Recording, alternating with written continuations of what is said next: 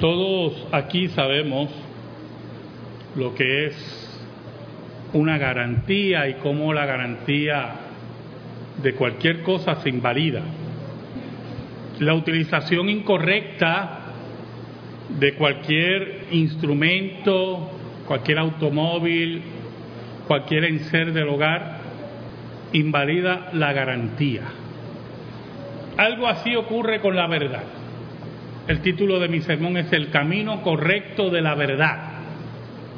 Y quiero que me acompañen a Judas, la epístola de Judas, el versículo 4. Dice así la palabra de Dios en el nombre del Padre, del Hijo y del Espíritu Santo.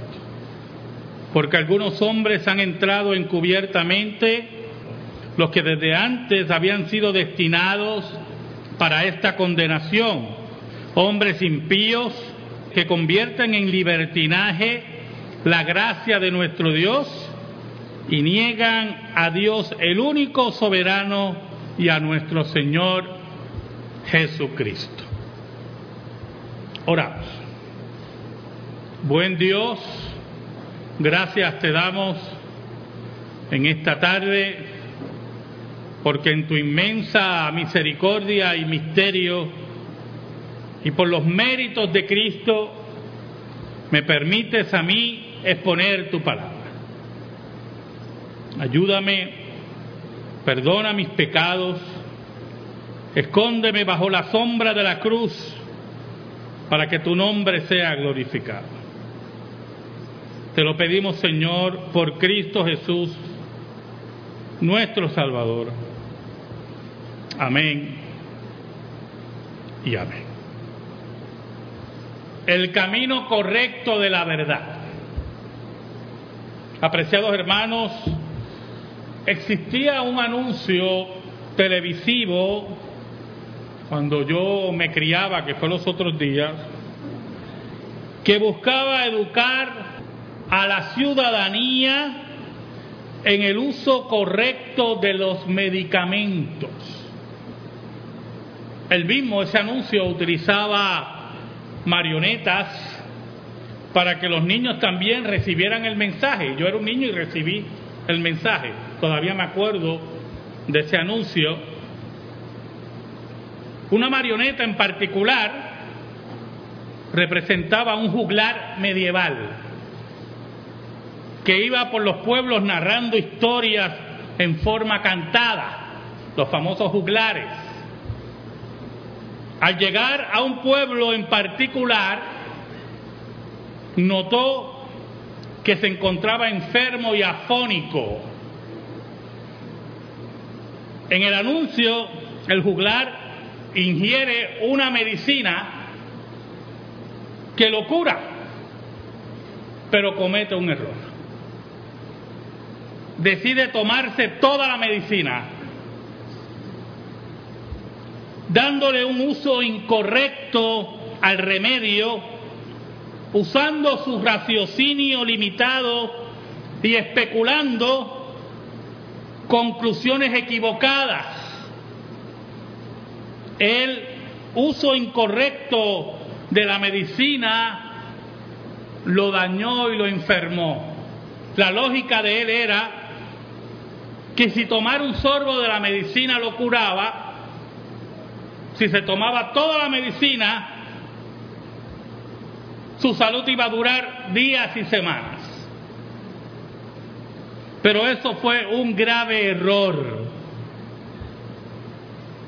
Como eran marionetas, de afónico pasó a una tos terrible.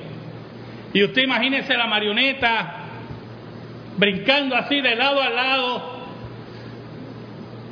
tosiendo como loca y como son marionetas, su guitarra está adherida al cuerpo y la guitarra brincando y él tosiendo porque hizo un mal uso de la medicina. ¿Saben algo, hermanos? Así ocurre con la verdad.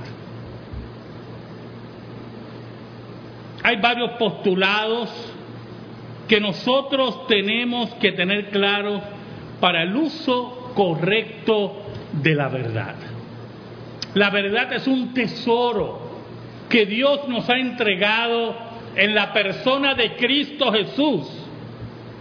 Ese tesoro nosotros lo tenemos que cuidar, trabajarlo correctamente, no darle usos contrarios a lo que la palabra de Dios dice, ni permitir que el uso de la verdad destruya nuestras vidas y destruya la vida de los hermanos.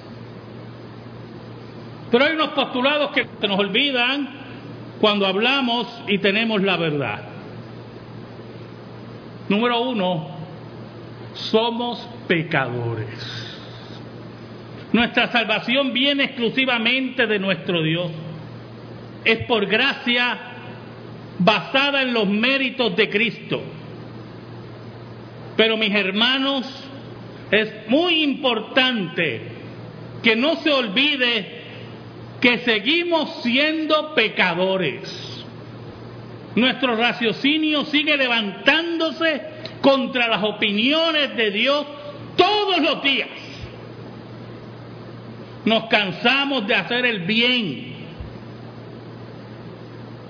No importa cuántas batallas ganemos, si estamos en este cuerpo, las batallas seguirán toda la vida. No podemos relajarnos. En ningún momento podemos bajar las armas. Porque en el momento que bajamos las armas y nos relajamos, hacemos un mal uso de la verdad. ¿Sabe? La Biblia está llena de ejemplos. Es más, la Biblia es un libro de historias del mal uso de la verdad.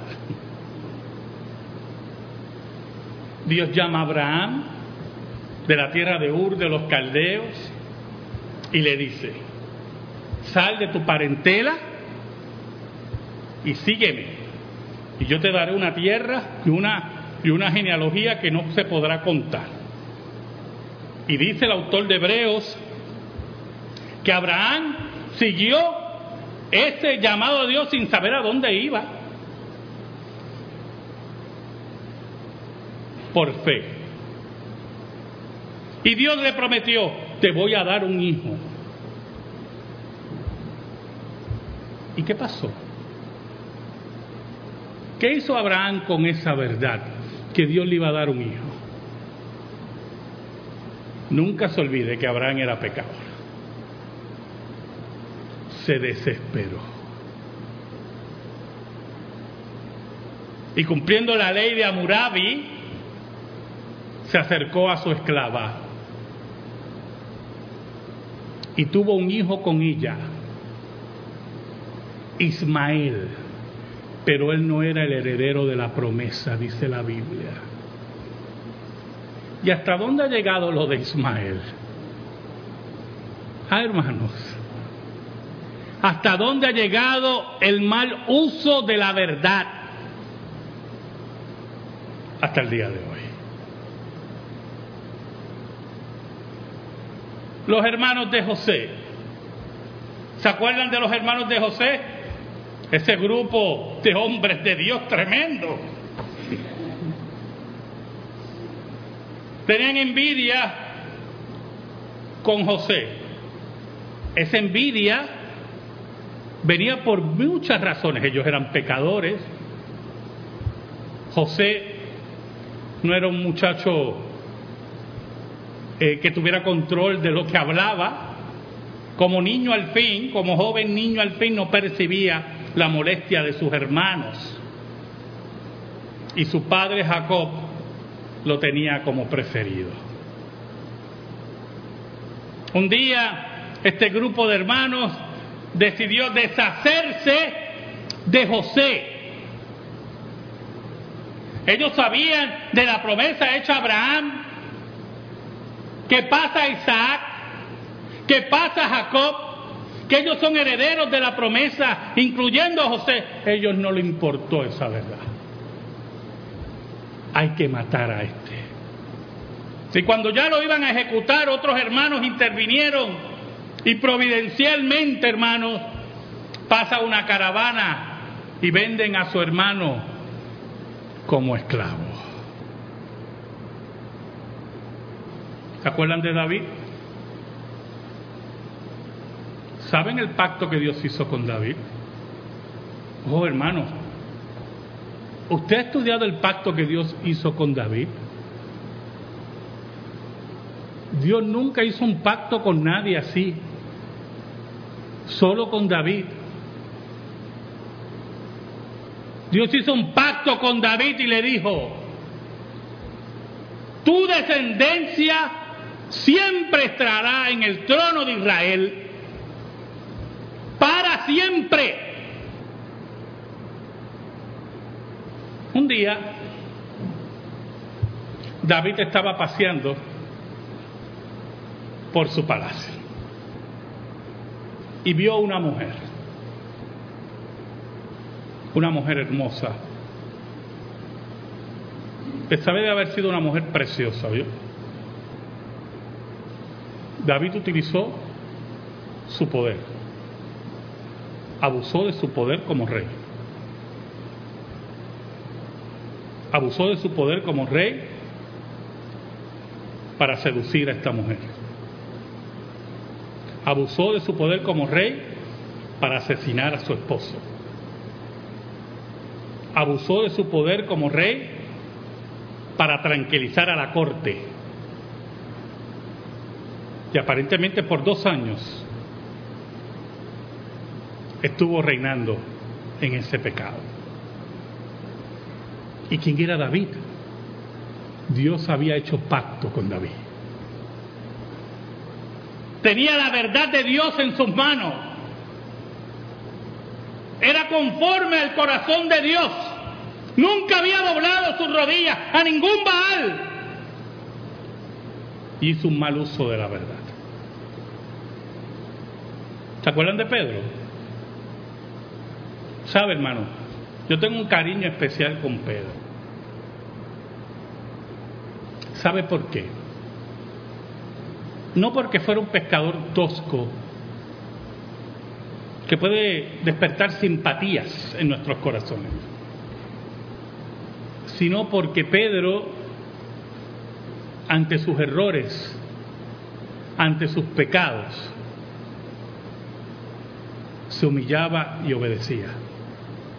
Pero un día, esos que habían conocido la verdad, que habían palpado la verdad, como decía Juan, que habían oído la verdad. Tocante el verbo de vida, dice Juan. Un día Pedro, en esos últimos momentos de Jesús, estaba envalentonado por la verdad que había conocido. Y Jesús, el maestro de Nazaret, nuestro Salvador, lo miró y le dijo, Pedro, antes que el gallo cante dos veces, tú me negarás tres veces, dice uno de los evangelios. Y Pedro más envalentonó, no Señor, si es necesario moriré por ti. Y usted conoce la historia. ¿Sabe hermano? Escuche bien, si no lo hacemos mejor que ellos, es que no estamos avanzando, ¿yo? Si para librarnos de una responsabilidad en la cual empeñamos nuestra palabra, mentimos, es que no hemos madurado en la fe. Contristamos al Espíritu, defraudamos a nuestros hermanos y nuestro camino se irá empeorando. Hacemos mal uso de la verdad. Yo no sé si usted porque yo, yo lo he meditado, ¿no yo? Yo lo he meditado. Yo no sé dónde usted se ubica aquí. Y no estoy hablando de la iglesia local, sino del presbiterianismo ahora. Yo no sé dónde usted se ubica. Pero ¿sabe algo, hermano?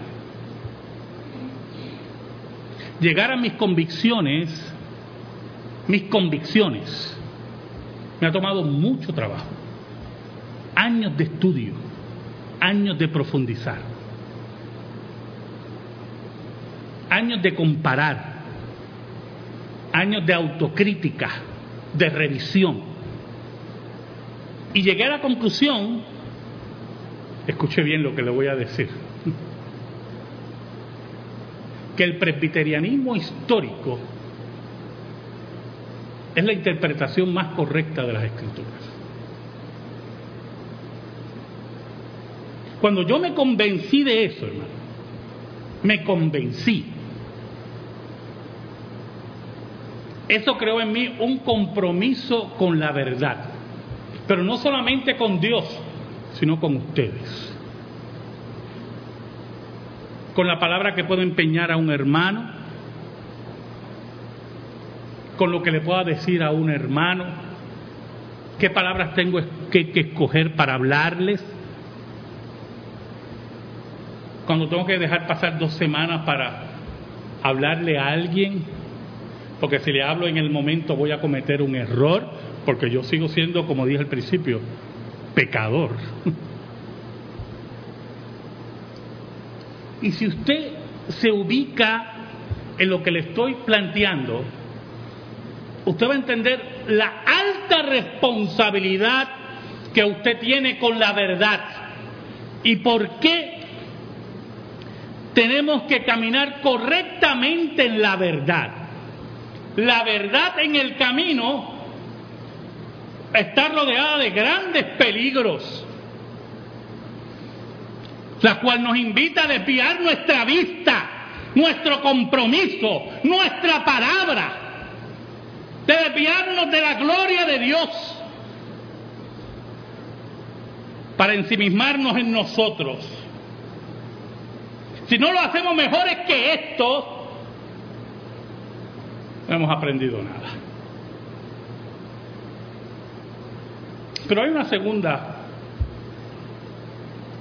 como le dije anteriormente, un segundo postulado que tenemos que tener claro para, el, para caminar correctamente en la verdad las escrituras, la palabra de Dios. Solo en las escrituras encontramos nuestra guía para una vida espiritual completa. Completa. Santifícalos en tu verdad, dijo Cristo. Tu palabra es la verdad. Por ejemplo, hemos aprendido por las escrituras el concepto del mandato cultural. Nosotros hablamos aquí mucho del mandato cultural. Y nos gusta esa verdad filosófica del mandato cultural. Cuando Dios ordena a Adán a cultivar la tierra y señorear sobre ella, de ahí viene nuestra palabra cultura. Cultura, cultivar, cultura. Por tal razón, nosotros los presbiterianos podemos disfrutar del arte, de la música, de conciertos, de comida, no estamos con esas cosas de que esto es pecado, esto es pecado, no comas esto, esto es pecado, esas tonterías, nosotros las dejamos en el baúl de los errores que nos rodean disfrutamos de artesanía, disfrutamos de tantas cosas. Disfrutamos de este mundo que nos rodea porque este mundo pertenece a Dios. Ese mandato cultural, los hombres, aunque sean eminentemente ateos y pecadores, en sus labores obedecen a lo que Dios mandó. Picasso pudo haber sido un desgraciado con las mujeres, como lo que era. Un abusador de las mujeres, vividor y explotador. Oiga, pero cada vez que pintaba un cuadro, obedecía el mandato cultural. Y los creadores de mucha música, de letras musicales, de acordes musicales. Posiblemente muchos no creen en Dios, pero obedecen el mandato cultural. Y aunque no crean en Dios, están aquí y tienen que obedecer. Pero ese mandato cultural se da dentro de un mundo de pecado. Por lo tanto, a la luz de la escritura, yo conozco, a la luz de la escritura, qué arte puedo fomentar, qué música puedo oír, qué concierto yo puedo asistir, qué ropa debo vestir, etcétera, etcétera. Estoy atento que mis actividades de crecimiento personal nunca interfieran con mi tiempo para Dios y mi iglesia. Sobre todo, no tengo que compartir todo con mis amistades, porque los impíos harán lo que por naturaleza son, caídos. Al mismo tiempo existen cristianos que no lo son. Judas nos dice en ese versículo 4, porque algunos hombres han entrado, hablando de la iglesia, porque algunos hombres han entrado encubiertamente, los que desde antes habían sido destinados para esta condenación. Hombres impíos. Y por lo tanto, uno de los grandes peligros de caminar en la verdad y conocer estas grandes verdades es que no entendamos que estamos en un mundo de pecado y que posiblemente usted pueda ir al Museo de Arte de Puerto Rico para ver una exhibición tremenda de cuadros, pero lo invitan a una exhibición de fotografía homosexual y usted no concluir, ah, eso es arte. Es arte enemiga de Dios. Aquel que está obedeciendo el mandato cultural lo está tomando para rebelarse contra Dios. Y nosotros no desechamos todo el arte por eso. Rechazamos esa expresión que le llaman arte.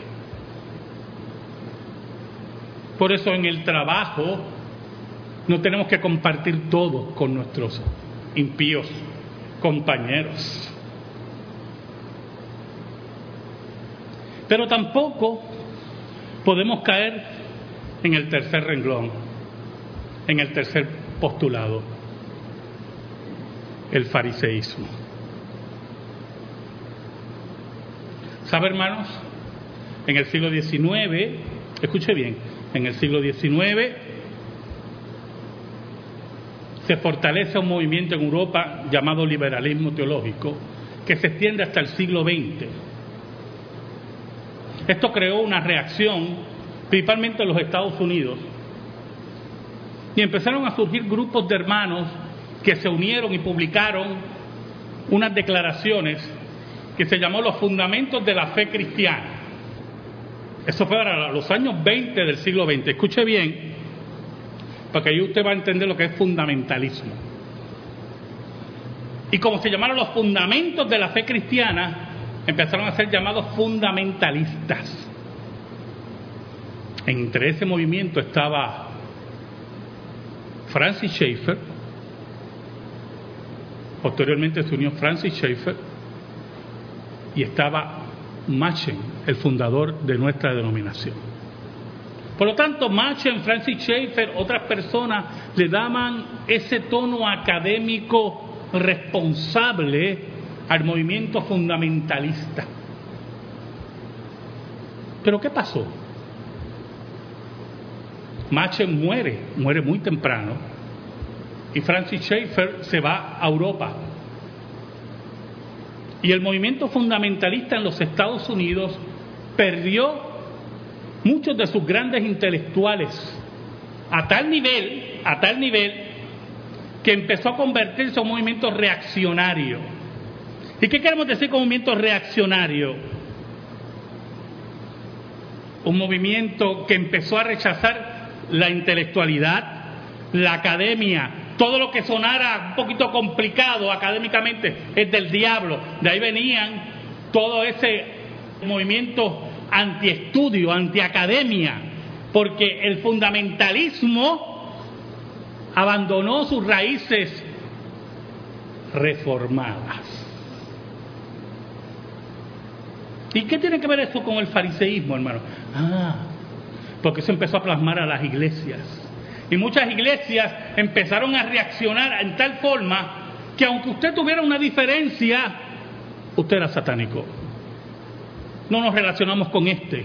Nosotros tenemos una altura espiritual. Y llegó el orgullo espiritual, el fariseísmo, y empezamos a mirar, y ellos empezaron a mirar a los hermanos por encima del hombro. Ay, que yo tome aquí a alguien, ustedes mirando por encima del hombro a otro.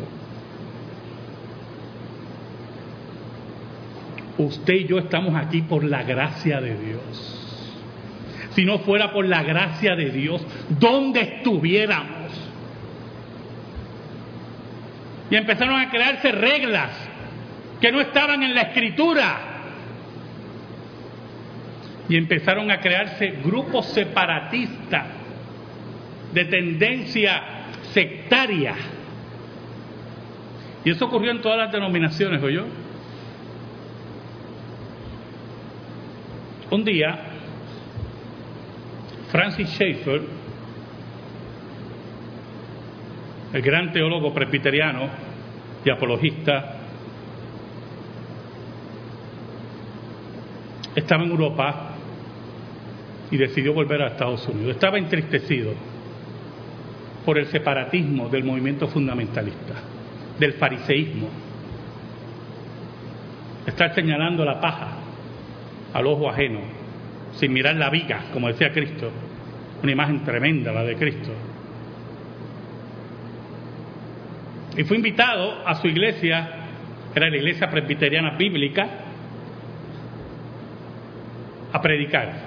Y dio tres conferencias sobre santificación desde el punto de vista bíblico.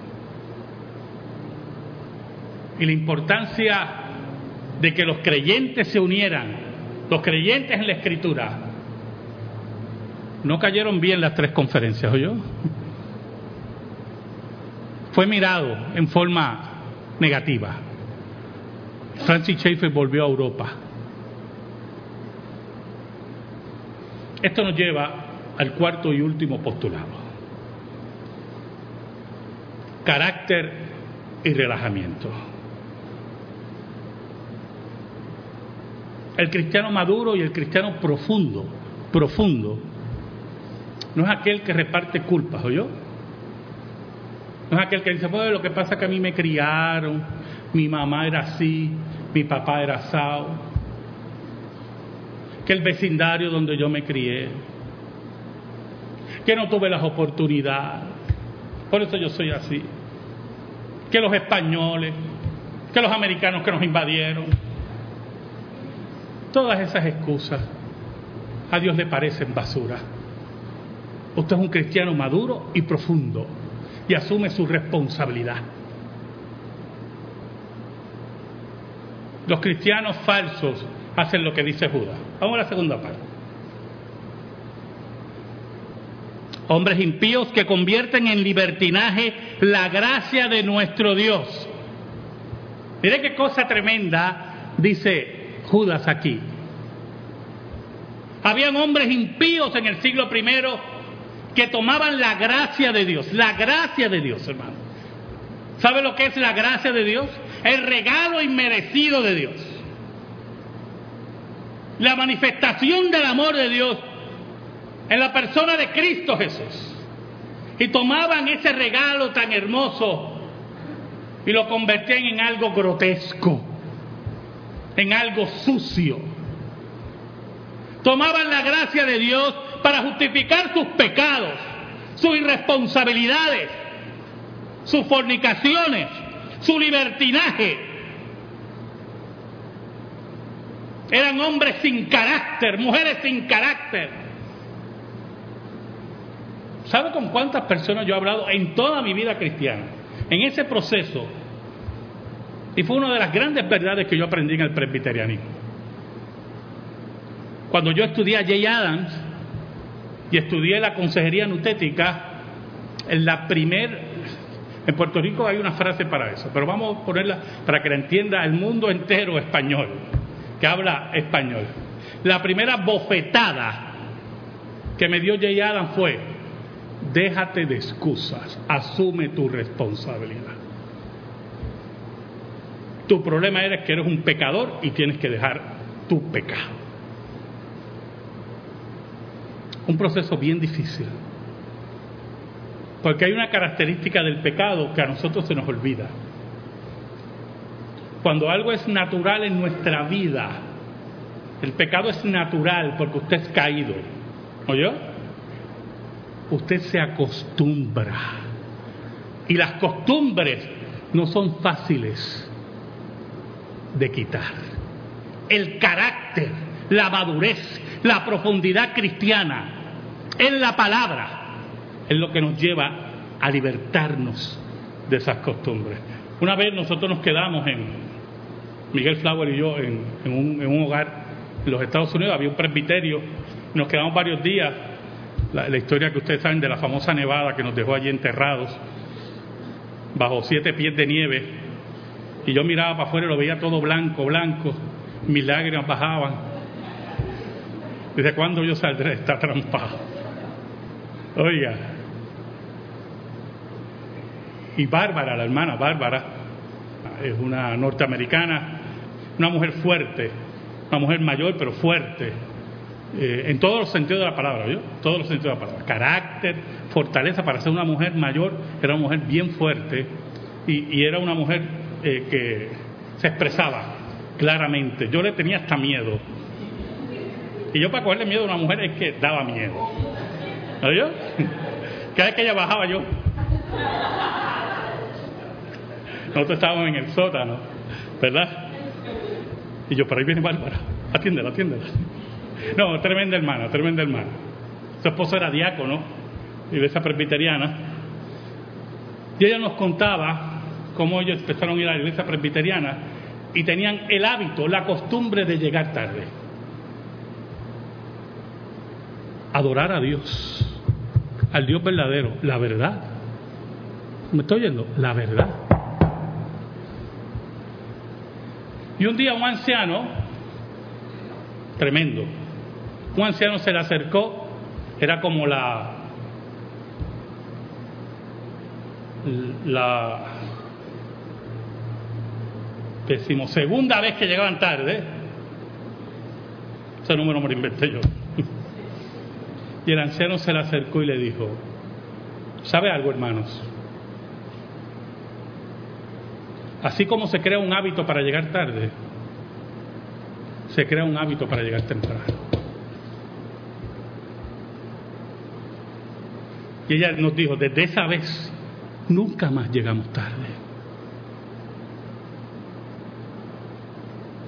El cristiano maduro, el cristiano profundo,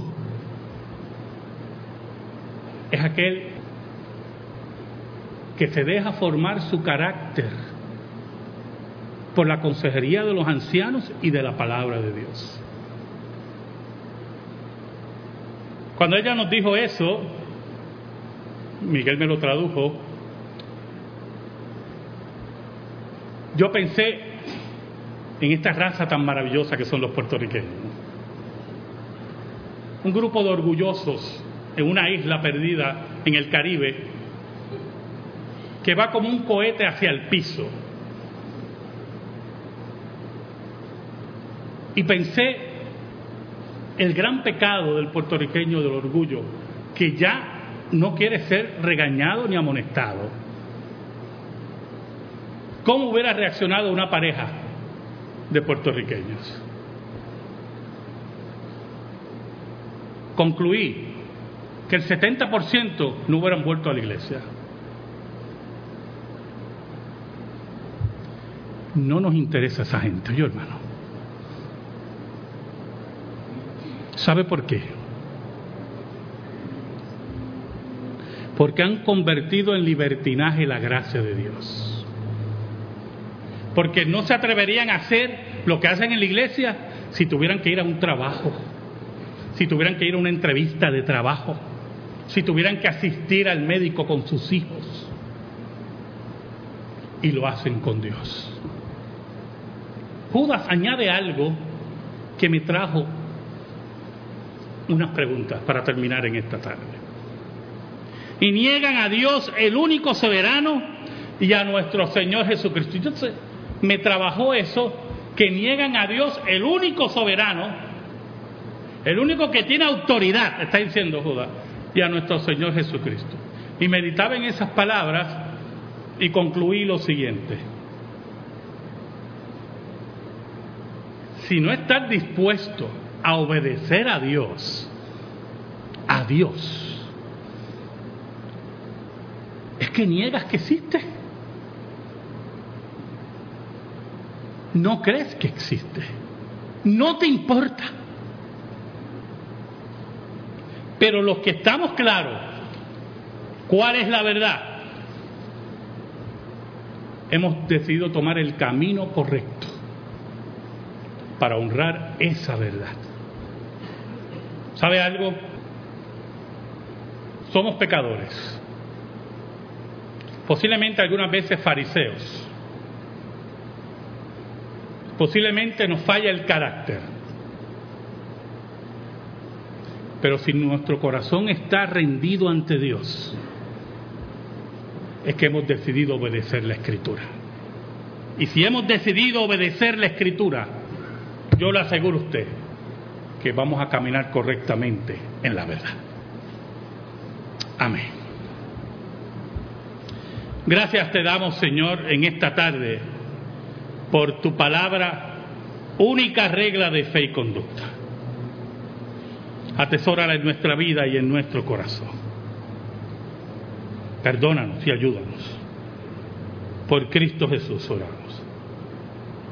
Amén y amén.